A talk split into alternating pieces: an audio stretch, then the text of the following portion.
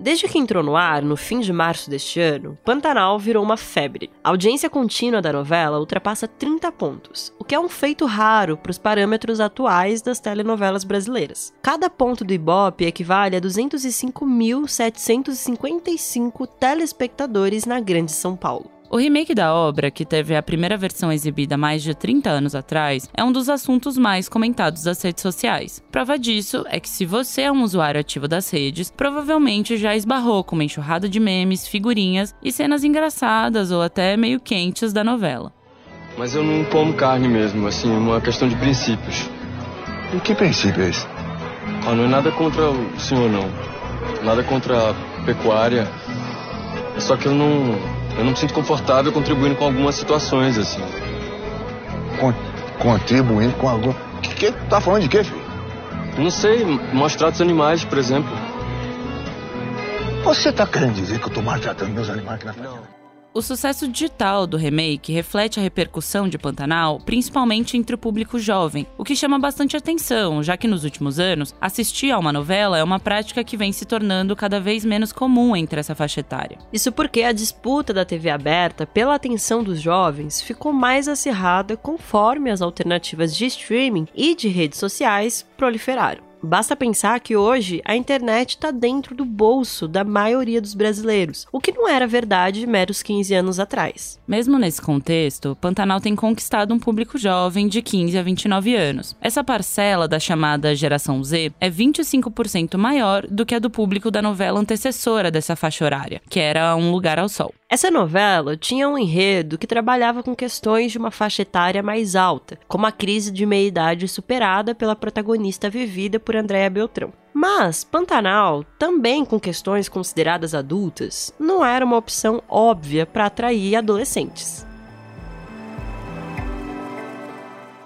No episódio de hoje, a gente vai entender como o remake de Pantanal se tornou um fenômeno da TV brasileira, qual a relação disso com as redes sociais e por que a novela desperta tanto interesse em jovens do país. Para isso, a gente conversa com Walter Porto, que é repórter da Ilustrada e escreveu um texto para tentar explicar por que a novela viralizou nas redes. A gente discute também quais são as mudanças mais marcantes da nova versão de Pantanal e entende o que elas têm a ver com a percepção dos papéis de gênero na sociedade brasileira. Para isso, a gente vai ouvir o Márcio Sampaio, designer da Folha, que analisou por que a novela erotiza os homens e investigou, digamos, um viés estético desse elenco.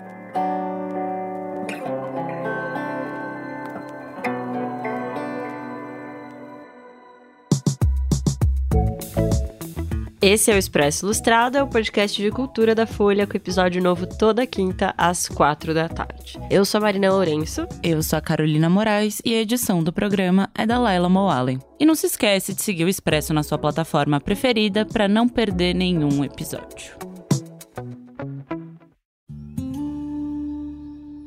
Primeira versão de Pantanal chegou à TV brasileira no dia 27 de março de 1990 na TV Manchete. 32 anos depois, foi a vez da Globo levar essa obra à casa dos brasileiros. O remake já era comentado antes mesmo de ir ao ar, com várias notícias sobre as gravações, o elenco e o cenário. Esse burburinho que antecedeu a divulgação tem a ver, claro, com o sucesso que Pantanal foi lá nos anos 90. Mas no meio disso, as estratégias de divulgação da emissora foram um pilar importante para aguçar a curiosidade do público. Isso tanto de quem já havia visto a novela décadas atrás na Rede Manchete, quanto de quem sequer havia ouvido falar em Pantanal. Um dia eu quero ser peão, pai. Igual o senhor. Você vai ser maior, filho. A natureza que fala. E fala mais alto que os homens. É aqui que a gente vai ficar. Esse Pantanal meu Deus. Não é à toa que o primeiro trailer da novela foi apresentado no intervalo do maior reality show do país, o Big Brother Brasil. E o primeiro capítulo foi exibido para os confinados do programa no quadro Cinema do Líder. Divulgar uma das maiores apostas do ano da emissora no BBB era uma estratégia para olhar esse público mais jovem, que é quem tá de olho na casa mais vigiada do Brasil. Hoje não tem nenhum, nenhum canhão de audiência maior para o público jovem, para o público conectado nas redes sociais que o Big Brother. Esse é o Walter Porto. Então foi uma estratégia de divulgação casada ali que funcionou. Eu tenho um pouco de é, de receio de dizer que isso teve qualquer efeito, mas já mostra um pouco o, o olhar que a Globo estava tendo para essa novela, né? O olhar, é, um olhar bem estratégico em relação ao público que ela estava tentando conectar. Ela estava tentando ligar o público que assiste Big Brother ao público da próxima novela dela. De acordo com dados da consultoria Cantar, hoje o grupo de 18 a 24 anos representa 5% dos consumidores de televisão. O de 25 a 34 anos é 10% do público. Para efeito de comparação, a faixa de 20 a 34 anos agrupa cerca de 25% da população brasileira total, isso segundo o IBGE.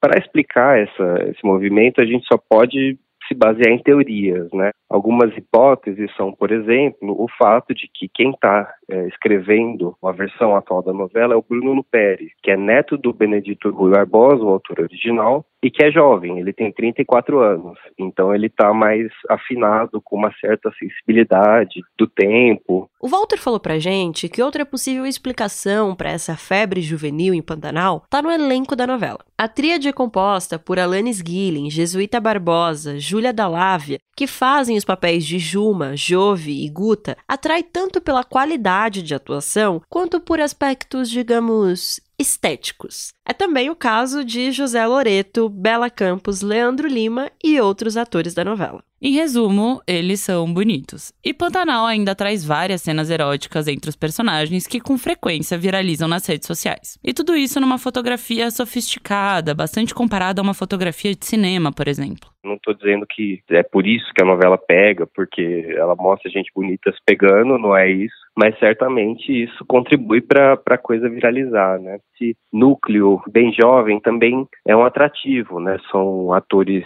bonitos, são atores talentosos, todos eles e em uma trama que fala muito sobre temas que interessam a juventude, né? Tem uma discussão de gênero, uma discussão de é, liberdade sexual, de descoberta sexual, que é um tema que historicamente apela muito ao público mais jovem, né? Outro ponto importante a ser considerado é o da própria trama da novela. O Jove, que é o personagem do Jesuíta Barbosa, por exemplo, sai da cidade grande para ir às zonas rurais do Pantanal. E ele é zoado por alguns peões da novela por causa da sua personalidade, que foge de vários estereótipos do gênero. Em vez da pose de macho alfa, o personagem é delicado, doce. Nessa linha, a Juma, que é vivida pela Alanis Gillen, é uma mulher que expõe as vontades dela e não hesita em assumir uma postura de durona quando deseja. Isso apesar de, na trama, a virgindade dela, por exemplo, ser uma questão. Já a Guta, que é o papel da Júlia Dalávia, explora bastante os prazeres da liberdade sexual. E esse papel que as duas personagens cumprem de ir atrás dos seus desejos, de ficar com quem elas querem, de ir lá e tomar o que elas querem, ainda é uma, uma infelizmente, uma quebra de estereótipo para o padrão dos folhetins brasileiros. Pantanal não chega a ser vanguardista, e essa ousadia de um folhetim voltado a um público tão amplo tem limite. Em termos de nudez, por exemplo, o remake é mais comportado do que a versão original. Mas ao mesmo tempo, é inegável que a novela tateia num sentido de subversão. Basta notar como os corpos dos peões são sexualizados. Cara, eu, eu acabei de voltar de uma parada gay que juro, é todo mundo muito perfeitinho, todo mundo depilado, todo mundo com maquiagem. Estou falando público gay. Aí quando você depara com essa novela, os caras são totalmente naturais, camisa semi-aberta. Esse aí é o Márcio Sampaio, designer da Folha, que escreveu sobre Pantanal. E aqui no jornal, aliás, todo mundo conhece ele como Marcinho. Então é assim que a gente vai chamar ele. A impressão que dá é que o suor é natural, que o diretor colocou assim: cara, fica no sol meia hora e vem gravar. Então é tudo muito natural, então aquilo exala muito sexo. Ninguém aguenta mais essa estética do Ken da Barbie, sabe? Então, quando vem essa novela com esses peões todos naturais, suores correndo, falando daquela maneira, aí isso surpreendeu. E acho que é por isso o grande sucesso da novela, pelo menos no, no meu ponto de vista. O Marcinho falou pra gente que as cenas eróticas de Pantanal têm um diferencial se comparadas de outras produções da Globo, o que também tem contribuído para o sucesso da novela. Então, acho que também aí pegou muito, porque a gente veio de Verdades Secretas, né? Que a novela, eu lembro de assistir assim, primeiro, segundo, terceiro capítulo falar, nossa, é put que legal, não sei o quê. Mas na quarta, quinta cena de sexo, você não aguenta mais ver, porque é tudo coreografado, sabe? A impressão assim, é o que eu tava falando do suor, o suor escorre certinho no lugar certo, é aquele beijo no lugar certo tal. Aí vem Pantanal, a impressão que eu tenho é que assim, tipo, fala pro ator, pensa na pessoa que você tem mais tesão na vida, pra atriz também. E vai, esquece que a gente tá aqui em volta e vai. Que é o ideal de uma cena de sexo, né? Em Verdades Secretas, eu lembro que eu tava vendo essa cena de sexo, eu parava para ver rede social. Em Pantanal, ao contrário. Se eu tô vendo rede social, começa uma cena de sexo, eu paro para ver. Eu acho que eles estão fazendo muito bem. A novela é um sucesso. Tem a cena também que é a do, do Tadeu com a Guta, né? Quem não quer ser a Guta naquele momento? Com aquela boca enorme do Zé Loreto engole. Aquilo separa tudo que você está fazendo. Se você estiver comendo o melhor prato da sua vida, você para porque aquela cena foi foda. Achei que fosse uma sucuri. A sucuri não ia vir lá do fundo do rio só pra te dar um beijo na boca.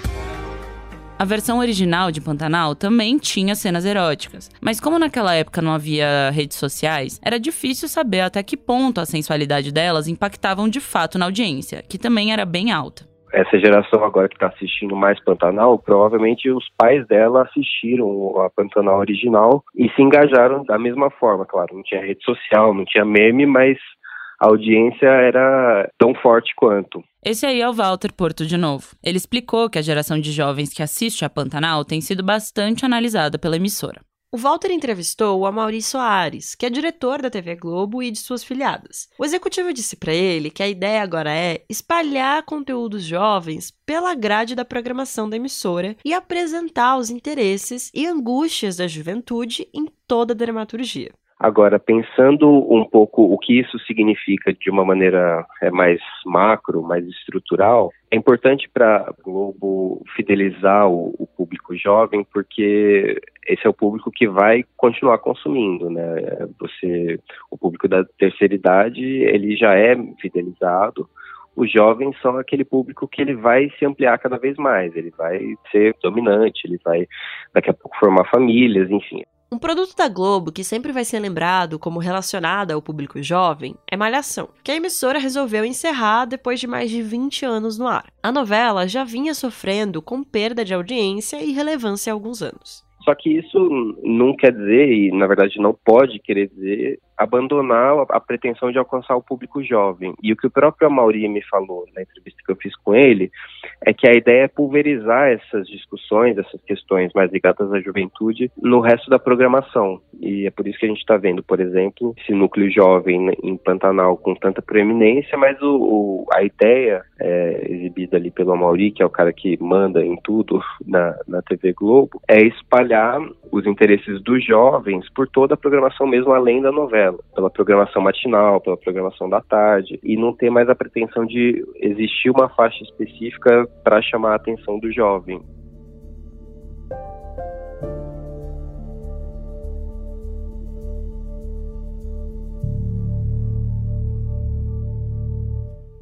Esse episódio usou áudios da TV Globo. Mas antes de ir embora, fica aí que tem as dicas da semana. E aí, Marina? Já sabe qual vai ser? Carol, essa semana eu vou indicar um filme que eu assisti no feriado e que eu simplesmente adorei. O nome do filme é Pleasure tá no MUBI. É um filme que foi dirigido pela. Eu não sei pronunciar, então se eu estiver pronunciando errado, me desculpa. Mas é dirigido pela Ninja Tyberg. Ela fez um filme que fala sobre a indústria pornô. É um filme de ficção, mas é baseado com anos e anos de pesquisa que ela já vinha fazendo. Ela já até fez um curta também sobre a indústria pornô há um tempo atrás. E é um curta que tinha é, tido uma certa repercussão. E durante o filme ela aborda várias questões sobre a liberdade, as dinâmicas éticas que acontecem durante é, as gravações de filme pornô, o que é ético ou não, é, a questão de saúde dos atores pornô. E o filme conta a história de uma jovem é, sueca que vai para Los Angeles começar a gravar filmes pornô até então, assim, ela não, não gravava nada. E ela começa a se deparar com um universo que ela desconhecia, né? Ela começa a descobrir não só termos, mas como funciona de fato na prática as gravações, o que, que é acordado entre os atores, como que é diferente em cada produtora. Tem produtoras que são mais abertas às vontades dos atores, outras que são mais fechadas. Enfim, o filme discute bastante como que a indústria pornô funciona num mundo que é gerido e sustentado pelo sistema patriarcal. Né? Então, discute muito como as mulheres eh, são vistas, são tratadas, se impõem na indústria pornô e traz uma discussão que é super relevante e super atual também. Fica aí de dica Pleasure no MUBI, um filme imperdível, muito, muito, muito bom. E você, Carol, o que você vai indicar pra gente? Olha, Marina, eu li um livro recentemente que, na verdade, ele já foi lançado há algum tempo, foi traduzido para o português no ano passado, mas que eu achei muito, muito bom, que se chama O Parque das Irmãs Magníficas, que é de uma autora argentina chamada Camila Souza Vilada. Inclusive, o Walter Porto, que a gente ouviu aqui hoje, fez uma reportagem e a entrevistou no ano passado, dá para achar lá no site da Folha. E esse livro é uma mistura da própria biografia da autora, que é transexual e narra um pouco esse processo, com um enredo bastante onírico. Tem uma, uma das, das meninas que ela fala sobre, que meio que se transforma em pássaro, enfim, também não vou dar muito spoiler, mas tem essa coisa da fábula, assim, no livro. E eu achei super bonito, tem passagens é, super duras, porque ela conta, né, a história dessas mulheres transexuais que trabalham com prostituição e que sofrem diversas violências, com um estigma social muito grande. Mas é um livro que eu achei lindo, assim, e é muito gostoso de ler. Acho que essa parte da fábula também é muito interessante, como ela trabalha essa fantasia numa história autobiográfica, né? Então acho que vale bastante a pena ler e vai ser essa minha sugestão. O Parque das Irmãs Magníficas, da escritora argentina Camila Sousa Vilada. Só dicas cultas hoje. É, estão achando o quê, meus queridos? Esse é o Expresso Ilustrado, o podcast de cultura da Folha, com episódio novo toda quinta às quatro da tarde. Eu sou a Marina Lourenço. Eu sou a Carolina Moraes e a edição desse programa é da Laila Moalen. Tchau e até semana que vem. Câmbio. Um beijo. Até semana que vem. Tchau. Câmbio.